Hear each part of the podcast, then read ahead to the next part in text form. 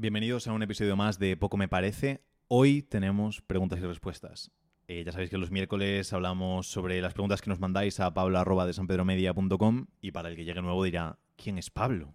Así que Pablo, bienvenido un día más. Muy buenos días, buenas tardes, Javier. ¿Qué tal? Hoy miércoles interesante, que me encantan los miércoles. A mí es el día que más me gusta, el miércoles. ¿A ti no? ¿Por qué te gusta el miércoles? No sé, porque me gusta todo lo que está en medio. está bien, está bien. El buen sándwich. Siempre al final lo mejor del sándwich, a no ser que sea un muy buen pan, es lo que está en medio. Exactamente. y porque también y porque también resolvemos preguntas que nos hacen pues todos los seguidores de Poco me parece, que Poco me parece la cantidad de seguidores que tenemos y que poco a poco la cosa se va extendiendo. La chapa que te dan por email. Eh, ¿Sabes que estaba pensando? Que antes sí que tenía días favoritos de la semana según el programa de la tele que hacían, que era lo típico, ¡guau! ¡Qué ganas de que sea martes para poder ver otro episodio de tal! Y ahora solo hemos perdido un poco el hecho de decir, hostia, tal día de la familia. Y algo que quiero que no se pierda en España, porque creo que mucha gente lo hace, y si no lo hace, que lo empiecen a hacer porque merece la pena, es el hecho de el domingo comida en familia que creo que es algo muy distintivo mm, a nivel España. No sé si en otros países también lo hacen. Las cuatro personas que nos escuchan de Latinoamérica sí también lo hacen, que nos lo comenten. Pero creo que mm, es triste cuando se pierde. Y recuerdo cuando vivía en Valencia, en, bueno, una de las veces que viví en Valencia, un vecino de abajo, que era el presidente de la comunidad, y que todos los domingos venían eh, dos hijos que vivían en partes diferentes de la ciudad, pero todos los domingos sagrado ir a casa de los padres a comer. Y digo, qué bonito esa tradición y qué bonito que la podamos mantener todo el tiempo. Esa realmente es la verdadera riqueza. Verdadera riqueza, correcto. Maravilloso. Sí, yo, yo ahora no porque estoy fuera, pero yo mm, siempre solía ir a comer a casa de mi abuela. Yo iba a comer a casa de mi abuela los sábados y a la otra abuela los domingos. Siempre, como tradición. Muy bien, una buena familia española. Exactamente. ¡Viva España! Vamos con la primera pregunta. Bueno, vámonos, Javier, vámonos con la primera pregunta que eh, hoy están interesantes, la verdad, porque son preguntas que sea ciencia cierta que todo el mundo, si tiene algún negocio, quiere iniciarlo o está así, se ha planteado o se va a plantear en algún momento. Así que vamos a matar tres o cuatro pájaros de un tiro, ¿de acuerdo? Vamos a empezar. Somos animalistas, ¿eh? Nada de matar pájaros. No, no hay nada de matar pájaros. También te digo, hay una pregunta relacionada contigo. Vale. ¿Vale? acerca de mm, tanto a nivel dinero, pero bueno, la dejaremos ah, para. iba a ser el signo del zodiaco, pero no, me vale también. La dejaremos para después porque hay un poquito de morbo en esta pregunta, ¿vale? Entonces, eh, vamos allá con la primera. Pregunta muy importante, Javier. Nos comentan, ¿seguidores en redes sociales está relacionado con el dinero? Además, creo que esto tenemos incluso un post de hace tiempo que hablamos de ello, porque claro, muchas veces cuando muchas personas, por ejemplo, también amistades mías y demás, ¿no? Nos preguntan, no, pues este chaval está facturando 7.000, como por ejemplo el caso que tenemos de Alex, ¿no? Y te metes en la cuenta y tienen 2.000 seguidores. Y luego hay gente que tiene 100.000 seguidores que no está facturando ni 1.000 euros. Entonces, la pregunta es, ¿necesito muchos seguidores para facturar pasta? Eh, no. En los inicios Ah, he, respondido a esta pregunta alguna vez, pero nunca en tal extensión como vamos a poder hacer ahora, así que mm, atentos porque es interesante. En los inicios de las redes sociales sí que era bastante directa esa correlación por el hecho de que sí que el alcance repercutía en el número de seguidores. Entonces, tú tienes esos 100.000 seguidores y que tenías un alcance de unas 100.000 personas. Entonces ahí en ese punto sí que podía ir correlacionado siempre y cuando hablásemos de que no tenemos un negocio a nivel normal, sino que usamos más la atención que captamos para venderla a otras marcas o a nuestro propio proyecto, lo que sea. Eso ya hace tiempo que ha cambiado y que ya no es tan representativo el número de seguidores. Nos pasa en mi cuenta la primera, que podemos hacer una publicación y aunque tengamos 70.000 seguidores, eh, la publicación puede llegar a lo mejor a 15.000, 20.000 seguidores si hacemos una muy buena publicación y tenemos publicaciones que llegan a 2.000, 3.000 personas. Entonces, no es tan representativo el número de seguidores, sino la atención que somos capaces de captar con esa publicación. Y hay gente con mil seguidores o dos mil seguidores que tiene una atención de más miles de personas de los seguidores que tiene. Entonces, eso es lo primero que tenemos que tener en cuenta. Eso es como la base básica. Y después, lo importante es el hecho de qué hacemos con esos seguidores que tenemos, que también ahí es lo que para mí marca en mayor medida la diferencia en el hecho de sé utilizar esos seguidores o no sé utilizar esos seguidores. En base a práctica de tropecientos años trabajando con esto, lo mínimo, mínimo, mínimo, mínimo que debería estar ganando alguien son 10 céntimos por seguidor al mes. Entonces, alguien que tenga 100.000 seguidores debería estar ganando mínimo, mínimo, mínimo, mínimo, mínimo 10.000 euros al mes. Si no lo hace es porque está gestionando fatal esa cantidad de seguidores. Eso es lo mínimo. La media que sí que me gustaría que la gente estuviese es en unos 30 a 50 céntimos por seguidor al mes. Entonces, una persona de 100.000 seguidores estaría bien, sería lo correcto que estuviese facturando unos 50.000 al mes. Sé que es irreal en la gran mayoría de personas que tienen 100.000 seguidores, pero para que vean el potencial que se puede tener. Y después he visto casos de gente, sobre todo con cuentas un poquito más pequeñas, pero que sí que llegan al euro o incluso a los 2 o 3 euros por seguidor, que es el caso un poco del cliente que comentabas, de Alex, que aunque tenga una cuenta de mil y algo seguidores, pues está haciendo 7 eh, veces o 6 veces eh, o 6 euros por cada seguidor que tiene. Entonces, aquí es sobre todo el cómo lo trabajamos. Y esto digo siempre por el hecho de Ahora no lo sé porque hace mucho ponía el ejemplo del Cejas cuando era popular. No sé si te acuerdas del Cejas. Sí, claro, claro. Pues ahora sí que creo que ha hecho cosas en cine o cosas en Netflix o cosas de estas, pero tenía de aquella época un millón y pico de seguidores y le decía yo a veces a los clientes, digo, es que estás ganando un euro por seguidor con 20.000 seguidores, por ejemplo. ¿Tú te crees que el Cejas está ganando un millón de euros al mes? Ya te adelanto yo que no que no está utilizando o potenciando tanto los seguidores como podría. Después me acuerdo que hizo algo que está o estaba medio de moda, que es que famosos te felicitan por tu cumple o te mandan un mensaje o cosas así, y era por 30 euros o lo que sea, el Cejas te manda una felicitación de cumpleaños y hacía pues a lo mejor un par de ellas al día, pero aún así no llega al potencial que podría tener si estuviese teniendo un negocio con eso, si vendiese algo, si tuviese un producto, si tuviese algo más. Entonces, la relación debería ser directamente proporcional de seguidores con facturación si hacemos las cosas de manera brillante pero lo normal es que no. Y lo normal es que la gente además crece tan rápido que no es capaz de abarcar esa cantidad de seguidores. Y esto es algo que a los clientes les digo siempre. Crecer rápido a nivel de tener una pieza de contenido viral, que le ha pasado ahora a un cliente nuestro, por ejemplo. Tienes una pieza de contenido viral, llega a un millón o dos millones de personas, creces 10.000 seguidores de la noche a la mañana y esos seguidores los has perdido, porque es insostenible para ti gestionar esa cantidad para vender lo que puede ser tu servicio tu producto. Si no eres una súper gran empresa, no eres capaz de abarcarlo. Entonces tiene más sentido el ir creciendo poco a poco, pero optimizando y amortizando cada seguidor de la manera adecuada. Y a nivel que va, a medida que vas creciendo, vas abarcando esa cantidad. Porque a, mí me llegan 10.000 seguidores al día y no, o 10.000 seguidores al día no. Pensemos que ahora de repente me llegan 15.000 seguidores de golpe. A mí me hace falta multiplicar por 3 el equipo para gestionar esos 15.000 seguidores. ¿Qué pasa? Que no me van a llegar al día siguiente también, o no me van a llegar dentro de dos semanas también porque si llegamos por viralidad, llega la viralidad y se va. Entonces es insostenible ese tipo de, planteamiento. Entonces, sobre todo que la gente no se centre tanto en seguidores y se centre más en la rentabilidad que le puede aportar cada seguidor, de aumentar lo máximo posible. Porque tiene más sentido tener una cuenta de 10.000 seguidores y que saques un euro por cada seguidor a que tengas una de un millón y que saques medio céntimo. Entonces, que entendamos mm, cómo, cómo afecta los seguidores y la rentabilidad en nuestro negocio. ¿Sabrías decirme algún caso que recuerdes en relación seguidores-facturación? Es decir, ¿qué, cliente has tenido que tuviera el menor seguidor, el menor número de seguidores posible, pero la, la mayor facturación posible? O sea, ese parámetro, ¿recuerdas a alguien que te haya llamado la atención? Mm, mira, tengo dos, por ejemplo. Uno que tú conoces, que es Alberto Sánchez, el entrenador, que tenía, cuando llegó a los 4.000 euros al mes de facturación, tenía 700 y algo seguidores. Ahora tiene 1.000 y algo. es increíble eso, ¿eh? Y muy bien. Y luego Carlos, por ejemplo, que igual no lo llegaste a conocer, pero Carlos, que es fisio y trabaja con mucho problema de fibromialgia, cosas, eh, con 500 y algo seguidores o 600 seguidores, también llegó a, unos 5.000, 6.000 de facturación al mes. No solo de Instagram, ¿vale? También hacía cositas a nivel eh, anuncios, pero, pero para que la gente sepa que con menos de 1.000 seguidores puedes estar facturando 3, 4, 5, 6.000 euros sin ningún problema. Y para mí eso es como lo sano, porque el, problema que tiene el hecho de tener muchos seguidores es que hay que gestionarlos mucho. Pablo, por ejemplo, que me ayuda con el resto del equipo a gestionar mi cuenta de Instagram, sabe que llegan muchos mensajes todos los días y que son muchos mensajes que la gran mayoría no son para posibles clientes. Entonces es un trabajo de gestión de a ver quién narices es capaz de responder 100 mensajes todos los días, por ejemplo, por el mero hecho de tener que responderlos y no me quiero imaginar una, cuenta o con un engagement brutal que sube una historia y le escriben 400.000 personas o una cuenta de millones de seguidores que hay que gestionar a miles de personas hablando de todos los días.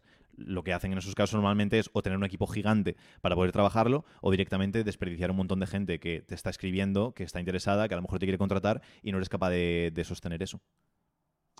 Totalmente. Eh, por lo tanto, yo creo que ha quedado bastante, bastante resuelta. A mí el caso que más me llama la atención es el caso de, por ejemplo, de Alberto, que con 700 seguidores haya facturado 4.000 euros. Que hay mucha gente que dice, pues no tengo los suficientes seguidores, pues con lo que tengo, ¿cómo voy a ganar? Pues ahí tenéis un caso y de hecho que, es, un, es, un, hombre, pues... Y aparte que, que no es un perfil que la gente se vaya a pensar que es un perfil de un chaval de 22 años que se mueve en redes sociales. ¿Cuántos años tiene eh, Alberto? Eh, no tengo ni idea, pero me imagino que está en la, en la cuarentena, tiene dos hijos, tiene su mujer, es profesor, mientras también eh, estaba como empezando a, adelantarse en ese punto. Hacía más cosas, ha ido quitando cosas, ahora mismo ya solo es profesor y entrenador, y si sigue por este camino probablemente deje de ser profe porque le interese mucho más mantenerse como entrenador.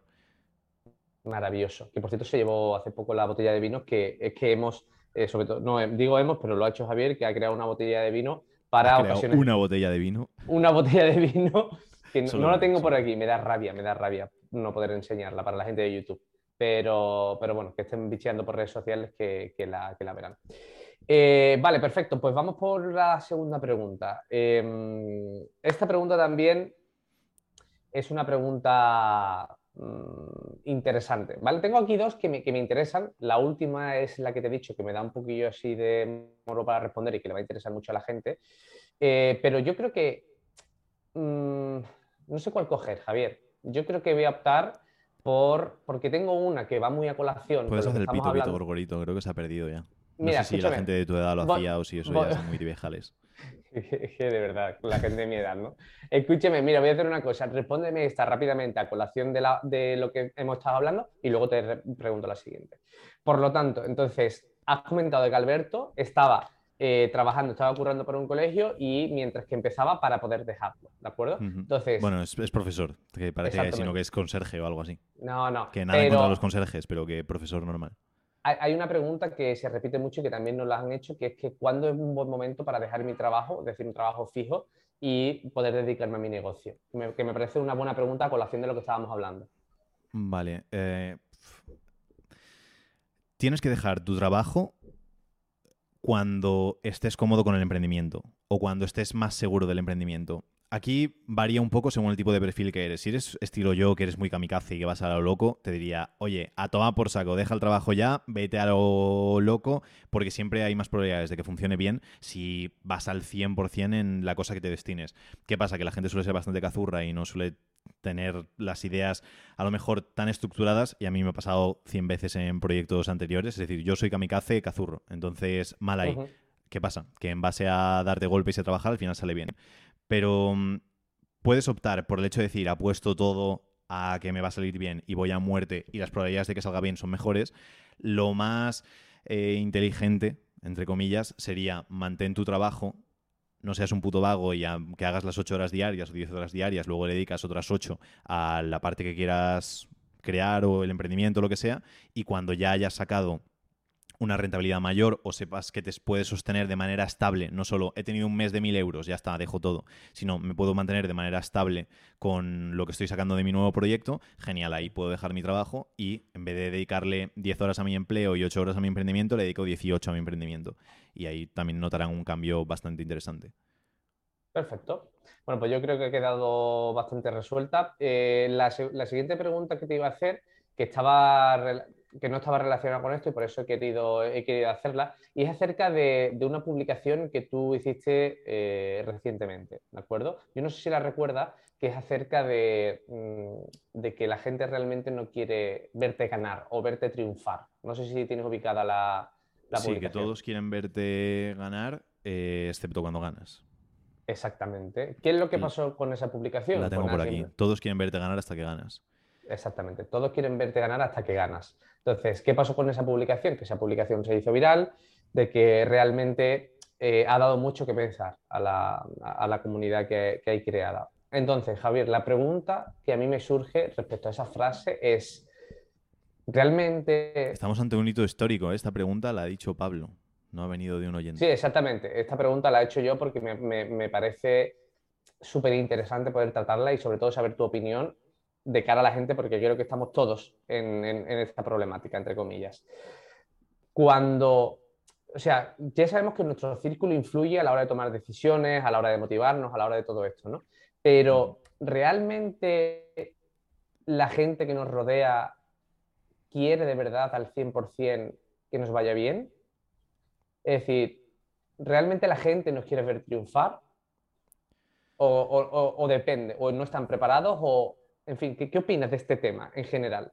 Porque luego ves que cuando te va bien y cuando has facturado muchísimo o cuando te va bien en algo, hay mucha gente que se dispersa, hay mucha gente que te va y hay mucha gente que tú creías que estaba contigo y no lo está. Entonces, la gente le tiene miedo al éxito, la gente le tiene miedo a esa seguridad que tú muestras. ¿Qué pasa ahí, en ese limbo? Mira, la gran mayoría de personas no quieren que te vaya bien en la vida. La gran mayoría de personas no quieren que te vaya bien, no quieren que ganes y prefieren verte no mal, pero sí peor que ellos. Eso es lo primero, por orden general. La gran mayoría de personas, el, 90% de la población o el 80% de la población no quieren que te vaya bien. Y después hay un grupo de personas que es el que más duele, que es el grupo de personas cercanas o de personas de familia, que de manera consciente o de manera inconsciente, depende de, de la persona, tampoco necesariamente quieren que te vaya tan bien. ¿Qué pasa con esto? Esta, publicación vino a raíz de hablar en, Gran Chef con Jesús, que dijo, joder, es que me está yendo ahora muy bien y me siento mal porque me vaya bien. Y esto le pasa a mucha gente, que van ascendiendo, que van mejorando, que van consiguiendo más cosas y se sienten mal por conseguir logros. Y son logros que se merecen y, se lo dije, te lo mereces, has trabajado como un animal durante un montón de meses o años, te mereces que te vaya bien, es lo normal, te esfuerzas, vas en la buena dirección, vas trabajando bien, haces bien en el mundo, te va a ir bien en la gran mayoría de ocasiones. Entonces no te tienes que sentir mal por el hecho de hacerlo. Pero sí que es verdad que el entorno en ese punto no ayuda. La gente en general eh, no quieren que te vayan bien por el hecho del reflejo que significa eso para ellos. Y no lo hacen de manera consciente en la gran mayoría de ocasiones, pero te ven bien y dicen, hostia, porque este cabrón que estaba a mi mismo nivel hace tres años, ahora siento que está por encima de mí? Y ahí es cuando la persona dentro de su cabeza empieza a decir, es que seguro que está explotando a la gente, o seguro que está estafando a la gente, o seguro que se está dedicando al narcotráfico, o se está dedicando a cualquier cosa extra, porque no quieren tener la certidumbre de decir, hostia, esta persona se ha esforzado más que yo en la vida y por eso le está yendo mejor. Y pasa lo mismo en el gimnasio y la gente tiene esa esa mentalidad siempre de decir, ve a un tío mazado de gimnasio o a una tía eh, con un culazo perfecto o con lo que sea y no piensan, joder, cuánto esfuerzo le ha dedicado esta persona para tener ese cuerpo, qué bien. Siempre se va a lo fácil, que es el hecho de decir, qué asco, mira qué piernas tienes y parece un tío. O, buf, qué asco este tío tan musculoso, no sé, no sé cuántos. O, hostia, seguro que se ha pinchado y por eso está así.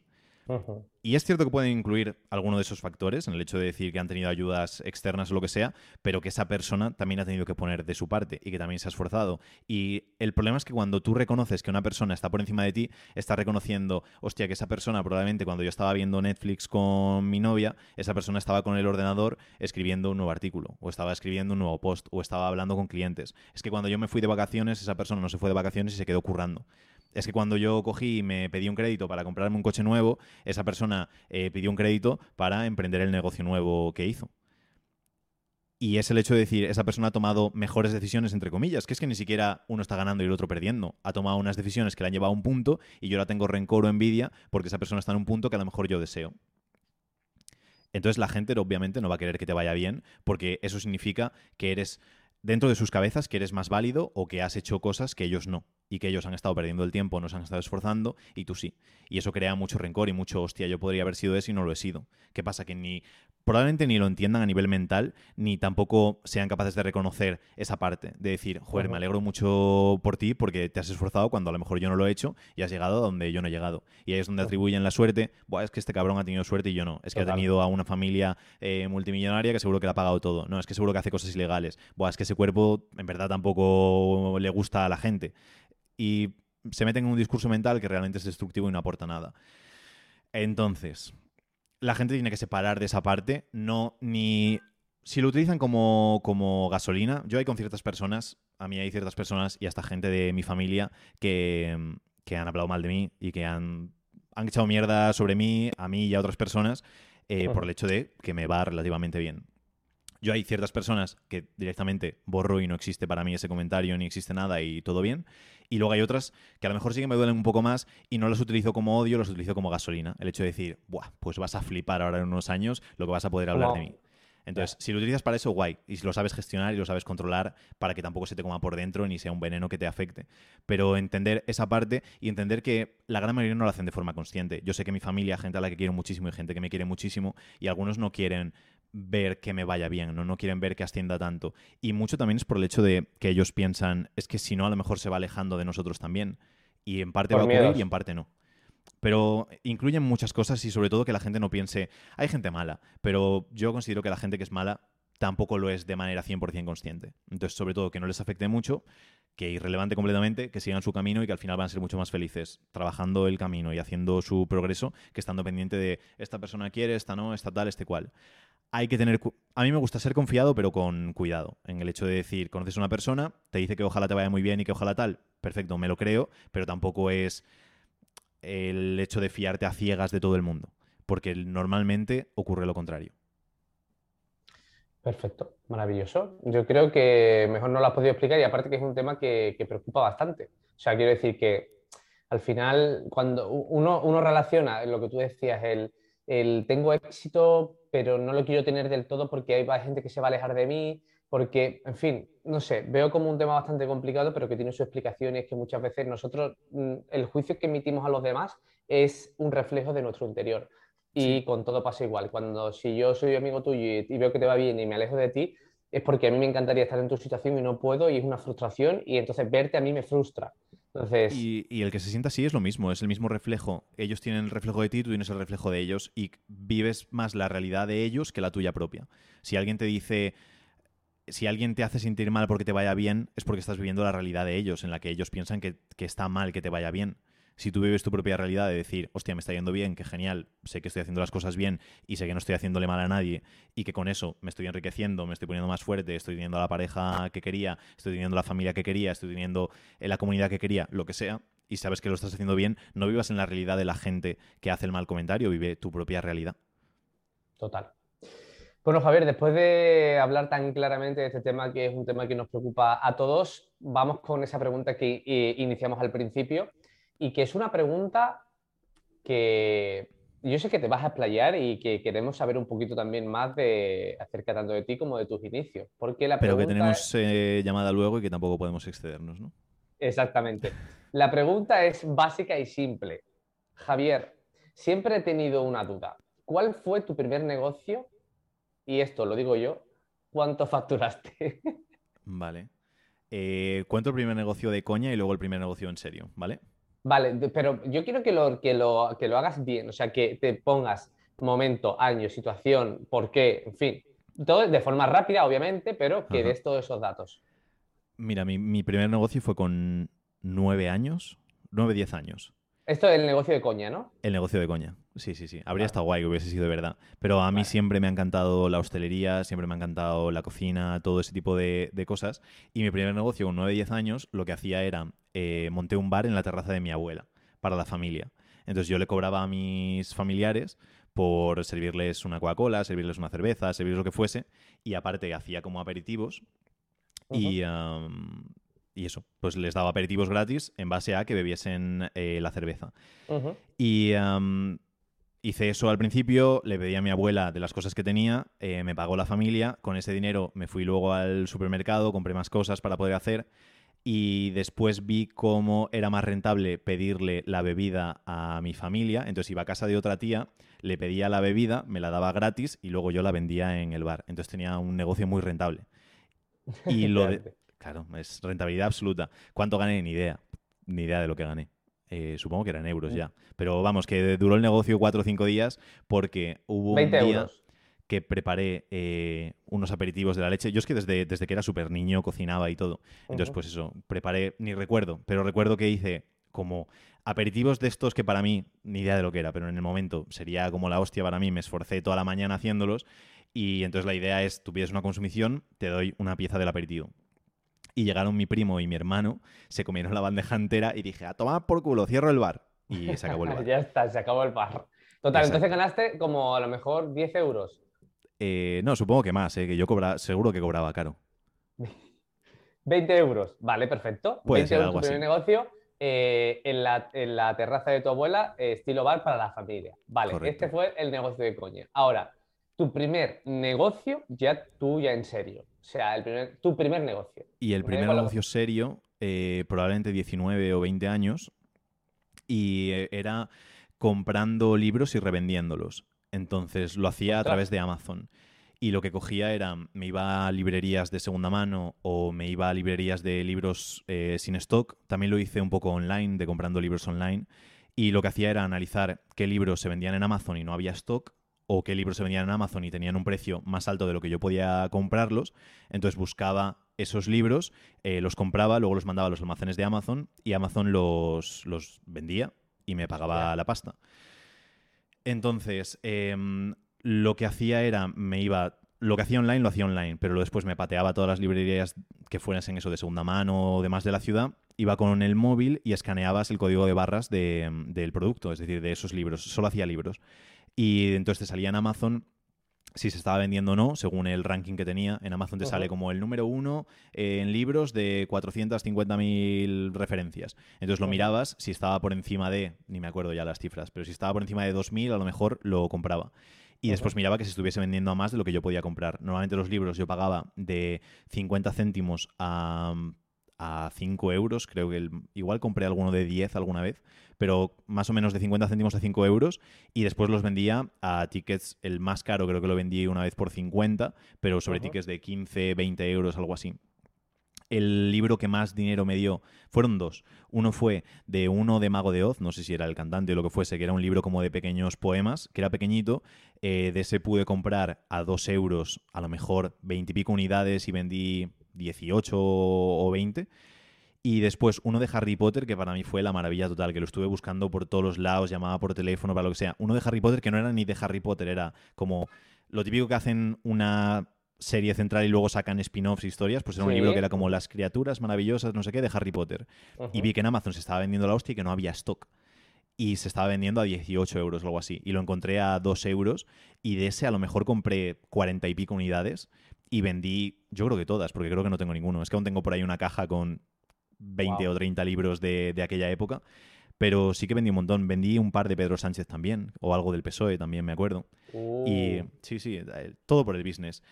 el problema con ese negocio es que mm, me estanqué en unos 600 euros al mes más o menos de beneficio.